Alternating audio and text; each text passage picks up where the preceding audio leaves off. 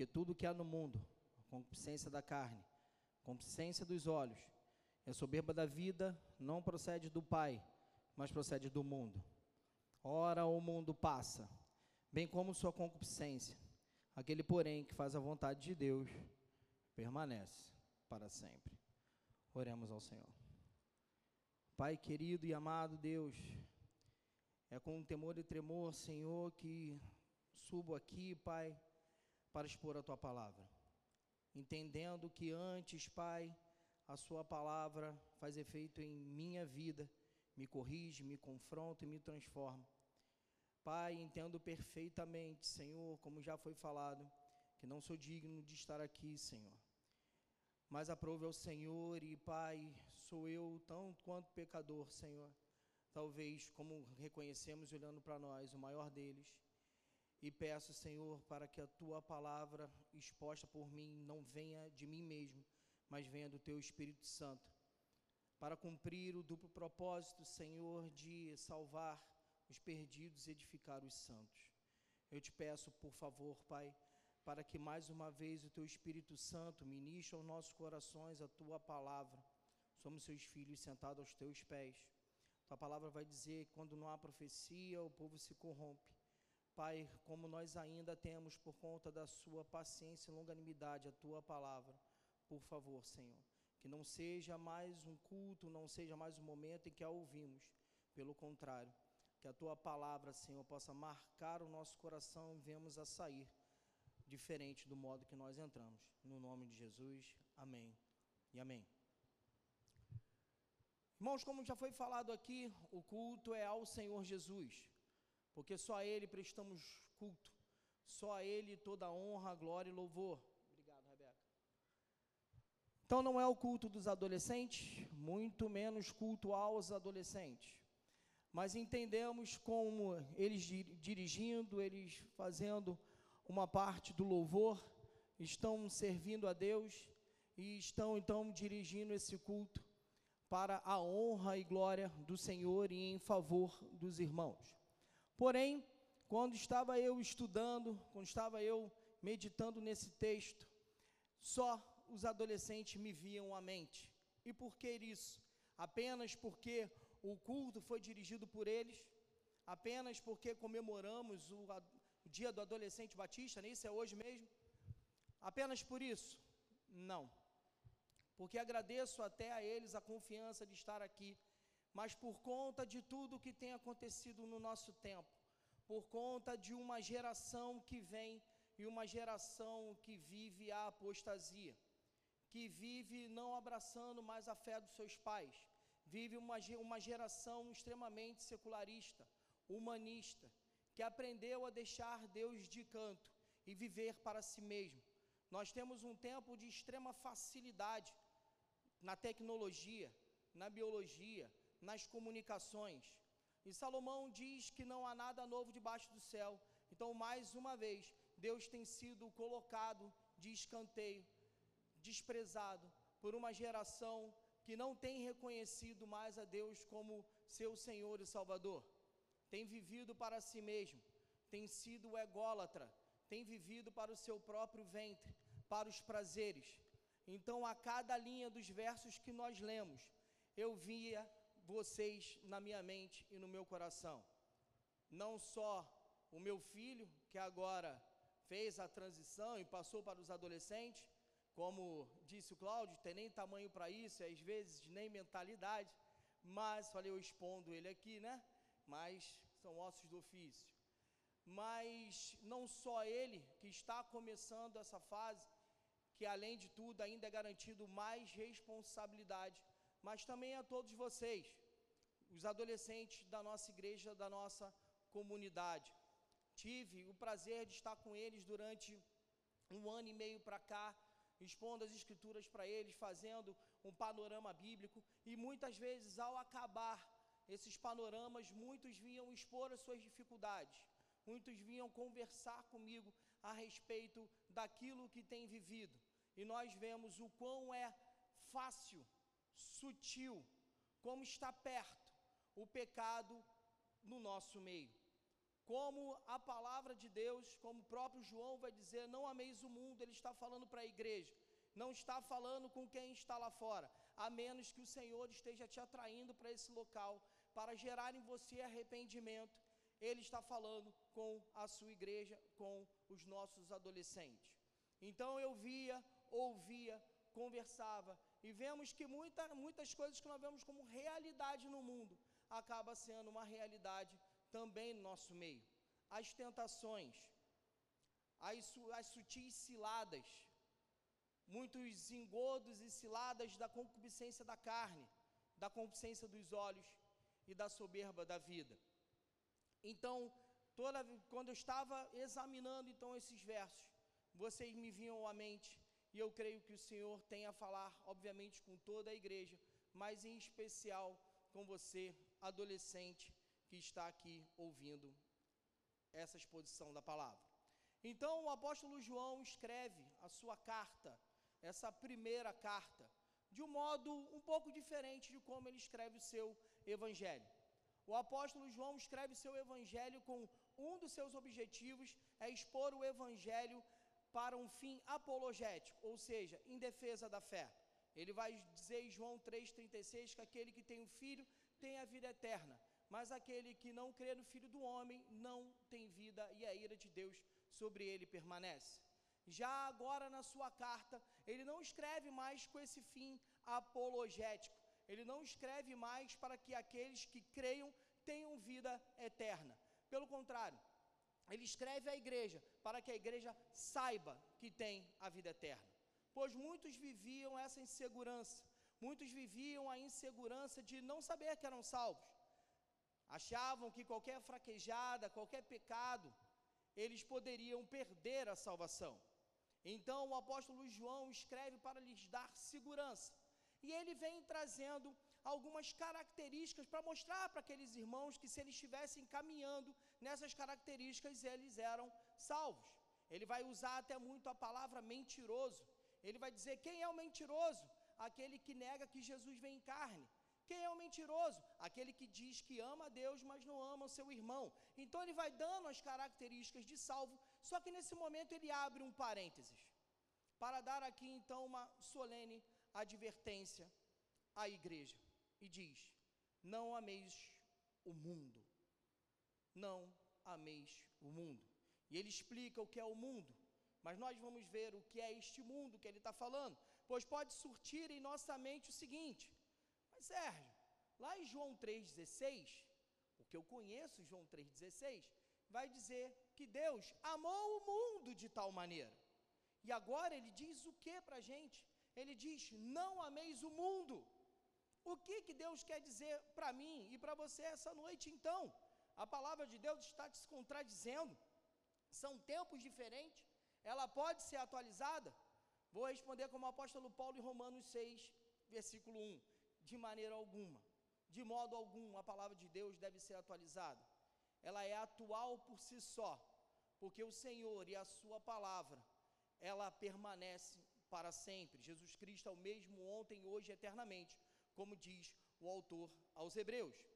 Então, o que, que o apóstolo Paulo vai dizer então, como não ameis o mundo? Primeiro a gente precisa entender qual é o significado de mundo aqui. A Bíblia se refere ao mundo ah, de algumas formas. A expressão mundo, de algumas formas. Primeiro, João 1, capítulo 10, perdão, João 1, versículo 10, vai dizer que Deus criou o mundo. Ali ele está dizendo no sentido geográfico o mundo, aquilo que nós vemos, os mares, as montanhas, firmamento, o mundo, coisa criada por Deus, pelo seu Filho Jesus. Então, este é um sentido de mundo. Em João 3,16, como já citei, ele vai dizer que Deus amou o mundo. Tem o um sentido ali, então, de humanidade.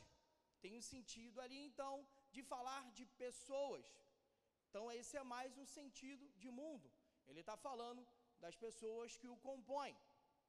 E ele está falando em, no, no, nos versos que nós vemos, em 1 João capítulo 2, ele está usando o mundo como o sistema de valores governado por Satanás, em consonância com a, ação pecaminosa do homem, que vem propagar e promover todo tipo de libertinagem, idolatria, egoísmo, desvio da fé, desobediência de Deus e uma vida apartada dele.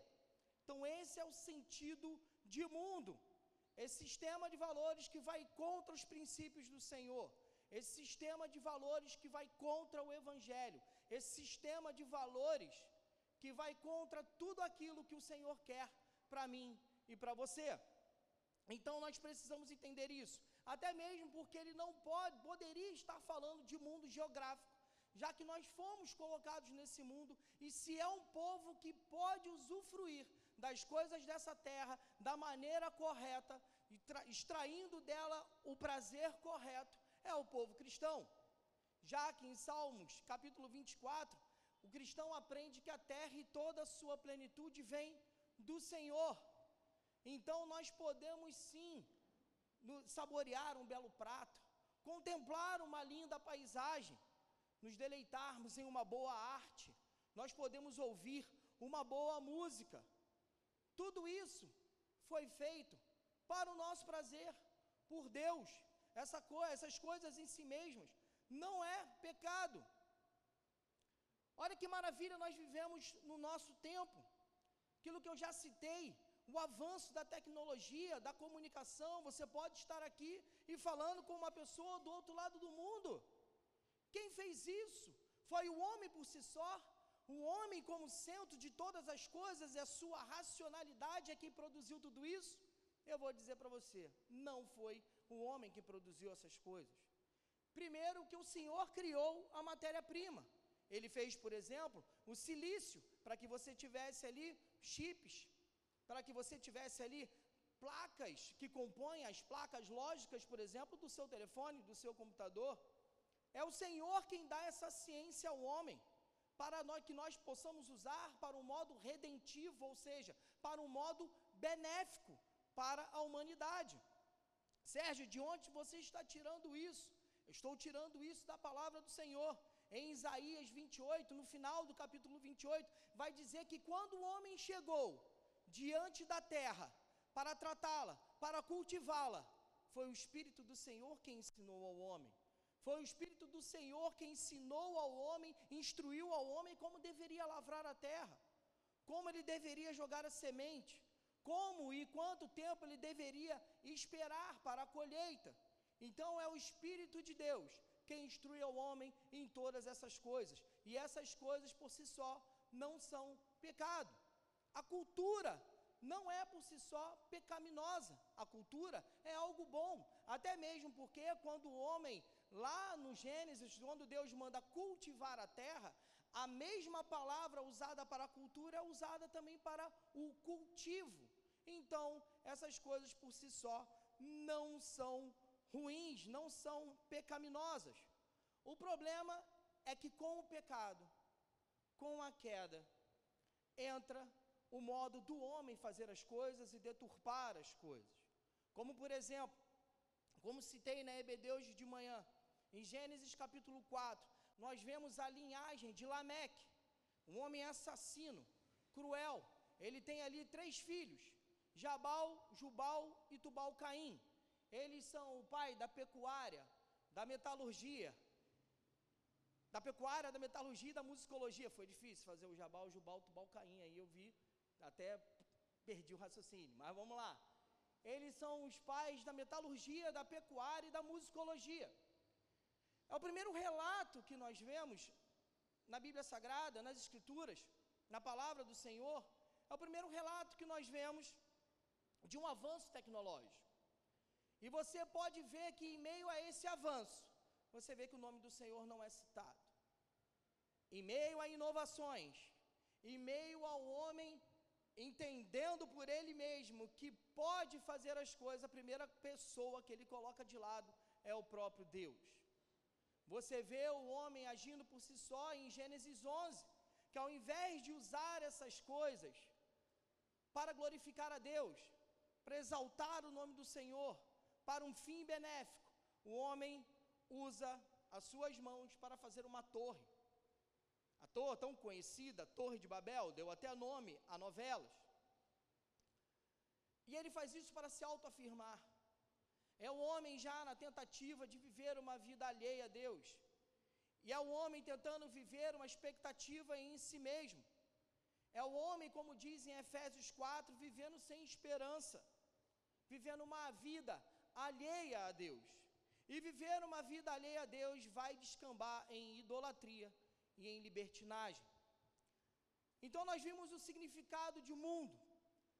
Se eu disser para você todos os significados que a Bíblia fala da palavra amor, nós vamos ficar aqui mais tempo que necessário. Porém, aqui nesse momento, o apóstolo João vai falar de amar ao mundo no sentido de se entregar, de se envolver, experimentar, apreciar esse mundo do qual nós falamos, onde a palavra de Deus, os princípios de Deus não estão incluídos. Esse mundo onde despreza Deus, esse mundo onde em Atos vai dizer que é uma geração perversa e incrédula, onde, Pedro, onde Paulo vai chamar de mundo tenebroso. Então, é não amar este mundo, não amar estes valores, não amar uma geração, um sistema de valores, ideias, filosofias que deixam Deus de lado. E João vai explicar para a gente então o que é este mundo. Primeiro, ele vai falar então da concupiscência da carne. Verso 16: Porque tudo que há no mundo, a concupiscência da carne. A concupiscência da carne é tudo aquilo que vem de dentro, da minha e da sua natureza pecaminosa, dos maus desejos, dos maus desígnios, dos maus pensamentos. É tudo aquilo que a minha e a sua natureza caída escolhe e pende para não agradar a Deus. Como mencionamos, o homem quando cai, quando entra a queda, quando entra o pecado no mundo, isso matou o homem. E a nossa natureza passou a ser governada pelo pecado.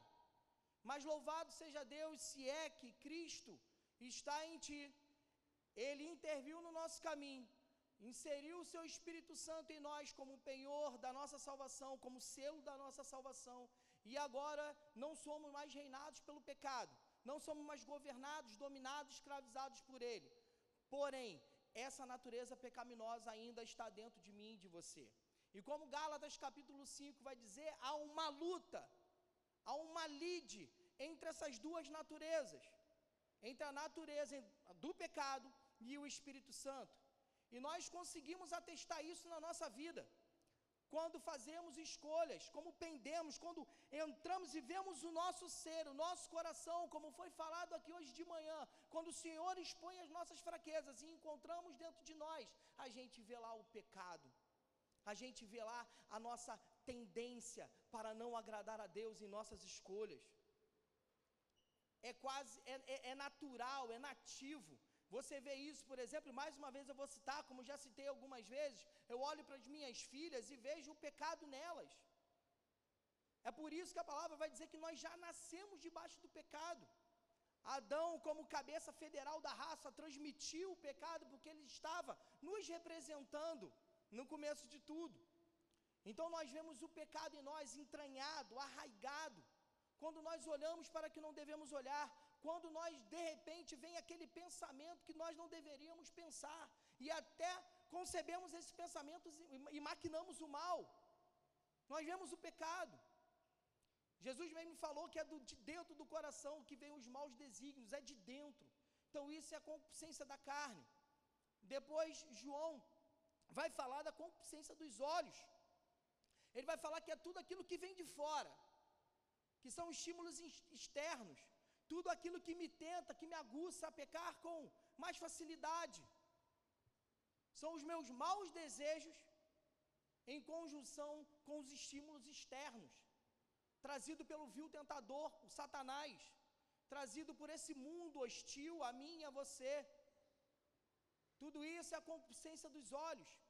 Isso é mais um elemento daquilo que está neste mundo, naquilo que compõe este mundo. Depois ele vai falar da soberba da vida. A soberba da vida, a ostentação, o status, o reconhecimento. E isso é muito familiar a nós. O homem nunca foi tão carente, nunca foi necessitado de reconhecimento. Antes, por exemplo, no meu tempo, no tempo do Valmir, a gente via o pessoal querendo status nos cargos das empresas. Para que todos pudessem ver o quanto você era bom, o quanto você trabalhou, o quanto você ralou e agora você é. Antigamente também não tinha essa nomenclatura, mas hoje tem. Você hoje é CEO de uma companhia. Aí quem entende aqui um pouquinho de rede social, você tem o LinkedIn, que é uma rede social corporativa.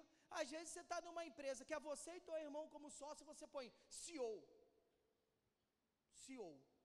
Aí você põe um, um nome bonito para o seu CNPJ, mas aquilo é para quê? Para que às vezes os parentes possam ver que você agora não é mais um simples funcionário, você é CEO.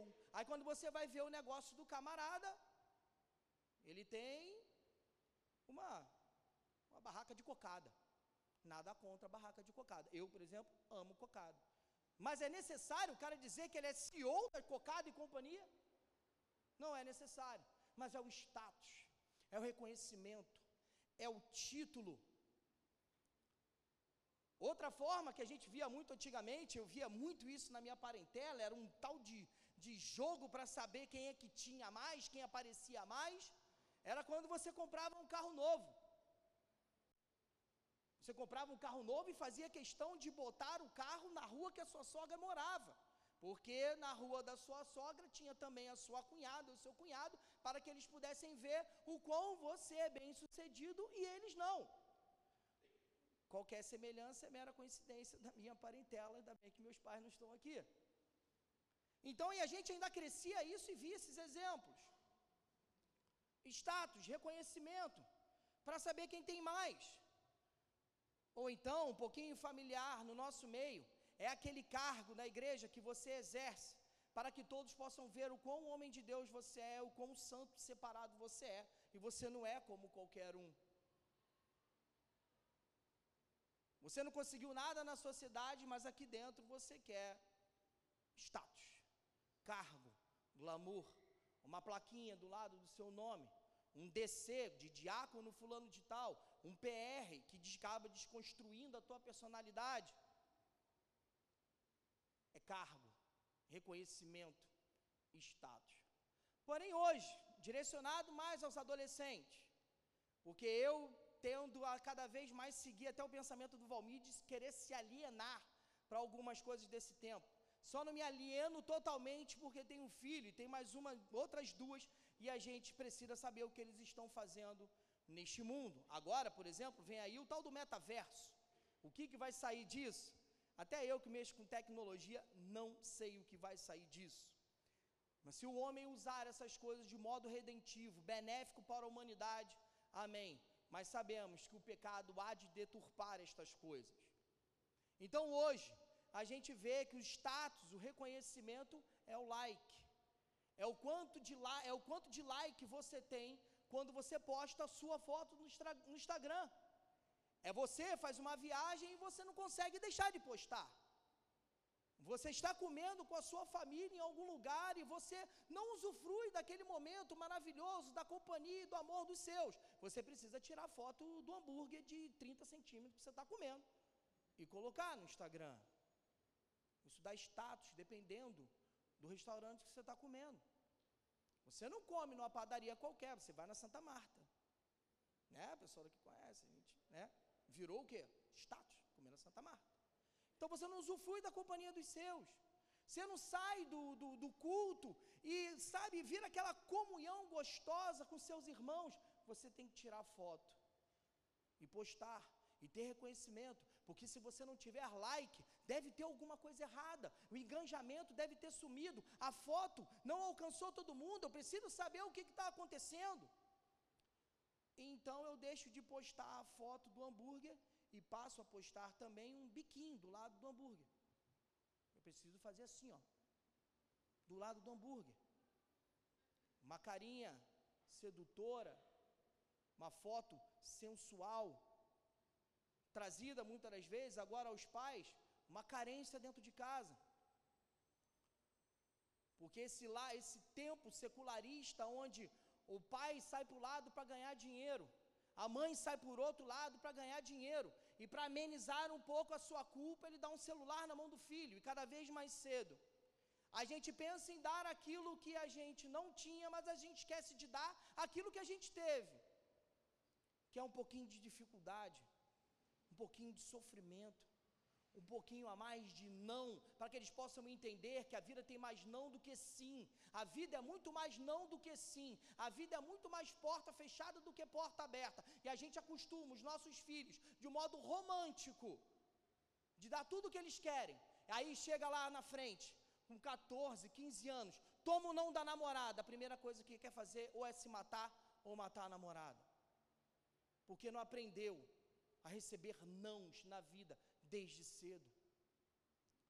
Não aprendeu que porta fechada é o que mais tem.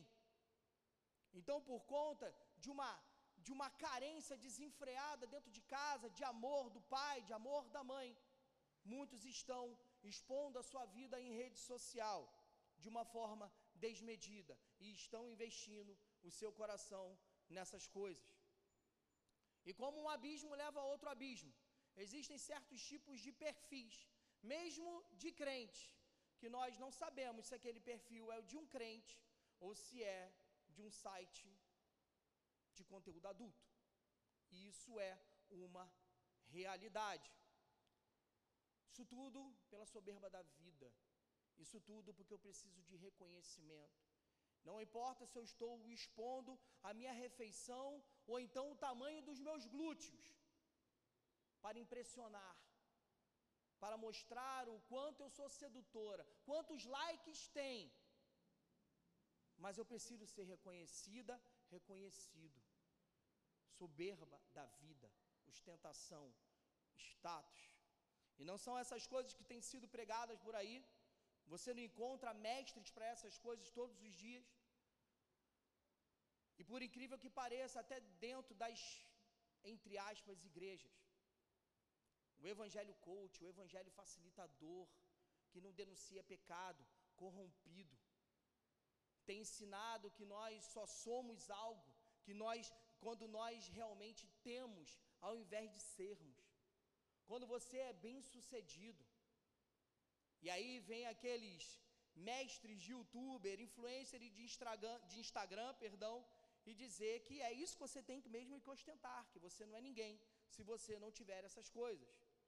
Mas aí o apóstolo João mais uma vez diz para a gente: não ameis o mundo, não ameis essas coisas. E aí vem Jesus e vem e diz para nós: a vida do homem não consiste nos bens que ele possui. E ele está falando com a igreja. Porque, como eu disse, o pecado tenazmente nos assedia e não estamos isentos de que isso aconteça conosco adolescente, jovem, pai, mãe, adulto, igreja do Senhor. Nós não estamos isentos de que aconteçam tais coisas conosco. O pecado tenazmente nos assedia. O pecado, como Paulo vai dizer em Romanos 6, ele vai dizer: Não reine o pecado em vosso coração. Ou seja, o pecado, ele está personificando o pecado, ele está dizendo que o pecado é um rei. E naquele contexto, o rei governava, dominava, escravizava. Então, todos os dias, o pecado quer fazer isso comigo e com você. Mas devemos lembrar que o salário do pecado é a morte. Ou seja, nós trabalhamos para o pecado, nós promovemos o pecado, somos seus colaboradores e no final ele vem nos pagar, vem nos pagar com a morte. Nós devemos andar, devemos vigiar e andar não como nécios, mas como sábios, como diz, de forma prudente, como diz em Efésios capítulo 5. Então é fácil se deixar por, se deixar levar por essas coisas. Nós temos um exemplo bíblico onde o povo de Deus se apaixonou por esta terra, se apaixonou por este mundo e quis ficar de fora da companhia do Senhor. Nós vemos lá, eu até já citei isso aqui, em Números 32, a tribo de Ruben, a tribo de Gade e a meia tribo de Manassés, quando já estavam em Gilgal, chegaram para Moisés, Moisés e disse o seguinte: Nós não passaremos, nós não passaremos junto com o povo para Canaã. Não era uma questão de covardia, eles não deixaram de crer como o resto do povo que pereceu no deserto, que eles poderiam entrar. Eles não se revoltaram contra Moisés, eles simplesmente se apegaram à prosperidade do deserto. O deserto não foi tão ruim para eles. Nós vemos que essas três, essas duas tribos e meia foram pecuaristas. Seu gado se expandiu, o seu negócio se enlasteceu e eles tiveram o coração conquistado por essas coisas. Eles amaram essa terra, continuaram no deserto e o que eles fizeram? Não quiseram a companhia dos irmãos e não quiseram a presença do Senhor com eles.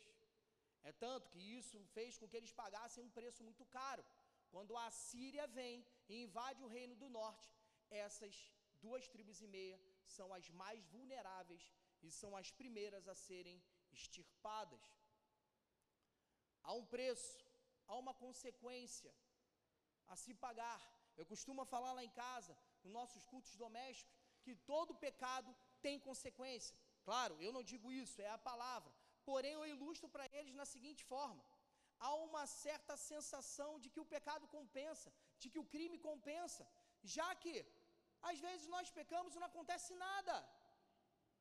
Às vezes nós pecamos de um modo correto e Deus não nos fulmina com um infarto, não leva um filho nosso, não faz com que sejamos atropelados como a Priscila e fiquemos inválidos para demonstrar o seu juízo contra nós, e aí nós vamos pecando, pecando, e há essa sensação de que o pecado compensa.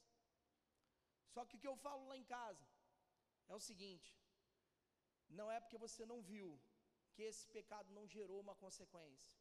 Porque se o, se o pecado não gerou a sua morte, ele gerou a morte de Cristo. Todo pecado leva à morte. Um simples virar para o seu filho no interfone e dizer: Olha, diz que eu não estou, porque eu não posso descer agora para falar com alguém que esteja pedindo uma doação no interfone. Um simples diz para ele que a mamãe não está, já nos levaria ao inferno, já fere a santidade do Senhor, mostra a nossa ingratidão, incredulidade, rebeldia. Porém, não gerou a sua morte, mas gerou a morte de Cristo porque ele estava no madeiro por mim e por você. Os nossos pecados foram inseridos nele. E ele sofre a ira de Deus no meu e no seu lugar, gerou a morte dele. Então não podemos flertar com o pecado, não devemos flertar com aquele que matou o nosso Senhor. Não devemos flertar com aquilo que entra no mundo e traz esse drama cósmico terrível que nós vivemos e viveremos até a volta de Cristo.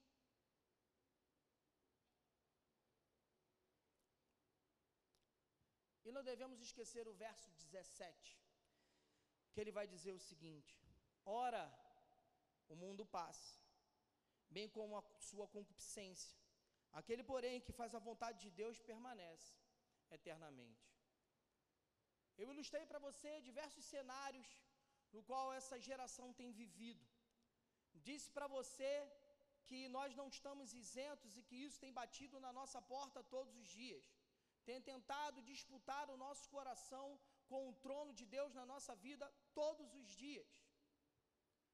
E aqui, como eu disse para você, o apóstolo João, então, falando para a igreja, vai dizer: não ameis o mundo, e vai trazer aqui a consequência, vai trazer aqui um rea uma, uma realidade que nos causa temor e tremor.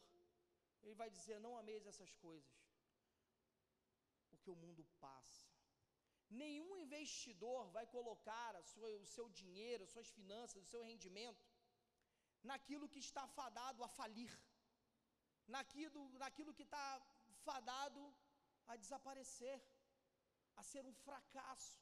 Eu não entendo nada de investimento e no momento não tenho nem tempo para isso. Mas pela lógica, porque pelo que dizem, você só coloca buscando o quê? Ganhar. Você quer ter os tais dividendos. Você quer ter ali o dinheiro trabalhando para você. Ninguém quer colocar algo numa ação de uma empresa que já declarou uma falência. Então, por que essa geração tem colocado o seu coração naquilo que vai perecer? Por que, que essa geração tem confiado o seu tempo, a sua mente, o seu sentimento as suas emoções naquilo que vai passar. Porque olha o que a palavra vai dizer em 2 Pedro, 3, versículo 7. Ora, os céus que agora existem e a terra, pela mesma palavra, têm sido entesourados para fogo, estando reservados para o dia do juízo e destruição dos homens ímpios. Esse mundo no qual você tem confiado vai passar, será destruído, não ficará. Ele não trará para você nenhum tipo de esperança. Ele não é capaz de gerar expectativa dentro de você. Pelo contrário, ele só é capaz de gerar cada vez mais vazio e insatisfação.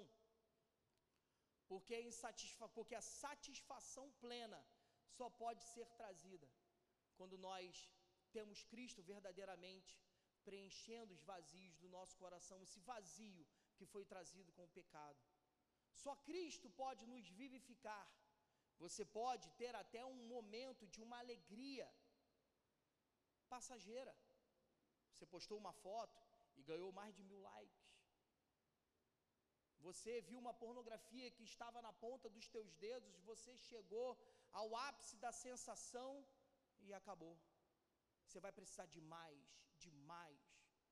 Você resolveu se enveredar para o álcool, para a bebida, e você vai se entorpecer, você vai gostar daquilo, aquilo vai ser bom para a tua natureza, para a tua carne, e você vai precisar de mais.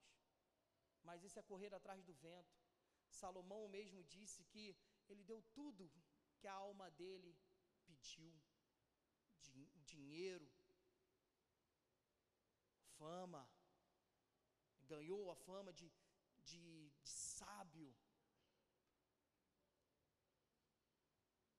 bebida, mulheres, tudo isso. Mas ele chama tudo isso de vaidade. Por que então essa geração? Por que nós temos flertado com aquilo que vai perecer, com aquilo que vai passar? E a gente não sabe quanto tempo nós temos. O amanhã pertence ao Senhor. Você não sabe. A gente na EBD às vezes costuma brincar e eu, quem é meu aluno aqui sabe, eu não dou esses exemplos várias vezes. Eu falo, ah, e você desceu, saiu, foi atropelado na João Ribeiro, e eles fizeram que ensinaram realmente isso. Quem sabe se você não vai estar esperando o Uber e um ônibus vai invadir a calçada e vai matar você. Te pegou de surpresa, porque você achou que tinha o controle da sua vida. Você achou que tinha mais tempo. Você achou que poderia ser mais um dia em que você poderia amar, apreciar, se envolver com o mundo. Esse não foi o destino da Priscila. Esse foi o destino da Priscila, da personagem que a Rebeca aqui ensinou. E ela mesma vai falar sobre o tempo. E eu reforço aqui a pergunta dela. E o seu tempo, que você está fazendo com ele? O que você está fazendo da sua vida, aonde que você tem colocado a sua confiança. Não só você, mas eu também. Não ameis o mundo. O mundo passa. Aquele que faz a vontade de Deus vai permanecer para sempre. Escolha fazer a vontade de Deus, porque Ele há de nos dar uma recompensa e um descanso eterno ao seu lado, sendo Ele o sol da justiça moraremos com Ele para sempre. Amém? Oremos. Pai querido e amado, louvado seja o teu maravilhoso nome. Obrigado pela tua palavra, Senhor. E eu te peço, Senhor, junto com os meus irmãos, ajuda-nos, Senhor, a não amar o mundo. Ajuda-nos, Senhor, a não sucumbir às sutilezas desse mundo. Ajuda-nos, Senhor, a não sucumbir à expressão nada a ver. Ajuda-nos, Senhor, a não sucumbir, Senhor, aos pensamentos que vêm, que diz, só mais um pouco. Senhor, nos ajude. Nos ajude a fazermos a tua vontade, Senhor. Pai, a vida é um sopro, a vida passa rápido. Nós ontem éramos crianças que não tínhamos nenhuma, nenhuma preocupação. O, o tempo passou. E aqui nós estamos com mais passado do que futuro para muitos. Senhor, tem misericórdia de nós, porque nós sentimos a força da morte quando um querido nosso se vai. E nós percebemos que a vida é um sopro. Por isso, Pai, como nós não sabemos quando a nossa hora vai chegar, quando o Senhor vai voltar ou quando nós iremos para Ti, ajuda-nos, Senhor, a não amar esse mundo. Ajuda-nos a viver como peregrinos nessa terra, entendendo que a nossa pátria não é aqui. Obrigado, Senhor. Obrigado. Em nome de Jesus. Amém e amém.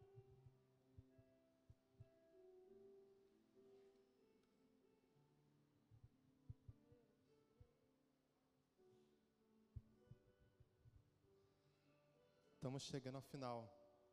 Eu vou fazer algo diferente do que está aqui proposto. É, vou pedir que os adolescentes participaram de maneira aqui da Igreja de Pilares venham aqui à frente. Todos que participam da, da PG, do rap.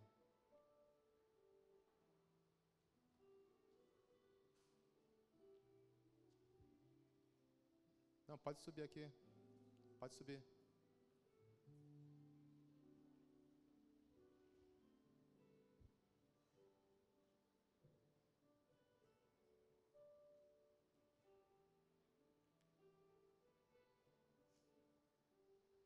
Vem aqui me cobrir.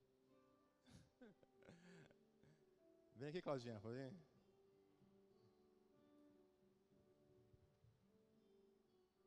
É, eu e a Cláudia, nós somos os líderes do adolescente.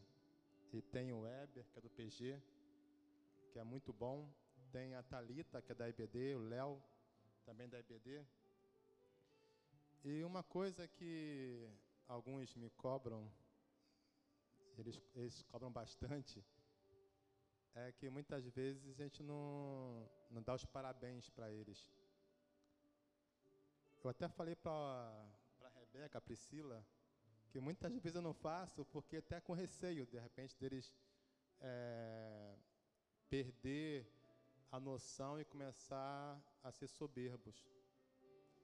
E graças a Deus que não, eles são super tranquilos. E esse culto, esse dia do adolescente, é, o pastor falou de manhã que ele não faz quase nada. Não, ele faz muita coisa. Mas o culto em si, eu e a Cláudia, nós não fizemos muita coisa. Nós deixamos bem claro para o adolescente que eles são capazes de fazer, programar um culto, de fazer uma peça, de fazer um acampamento, porque são adolescentes especiais e muito inteligentes. E essa peça, o louvor que eles tocaram aqui, que participaram, eu e a Cláudia, eu confesso o meu pecado, eu achei, caramba, está muito em cima, acho que eles não vão conseguir, mesmo sendo capazes. Mas me surpreenderam, foi bênção, foi muito gostoso. E realmente a gente percebeu que temos que confiar no adolescente de, de Pilares. E uma coisa, que, aqueles que estão aí, é, que são adolescentes também, que não estão aqui, não faz parte, eu tô careca porque eles são muito chatos, eles muito bagunceiros, eles perturbam muito. Então, há diversão entre, entre os adolescentes, eles brincam, eles se divertem.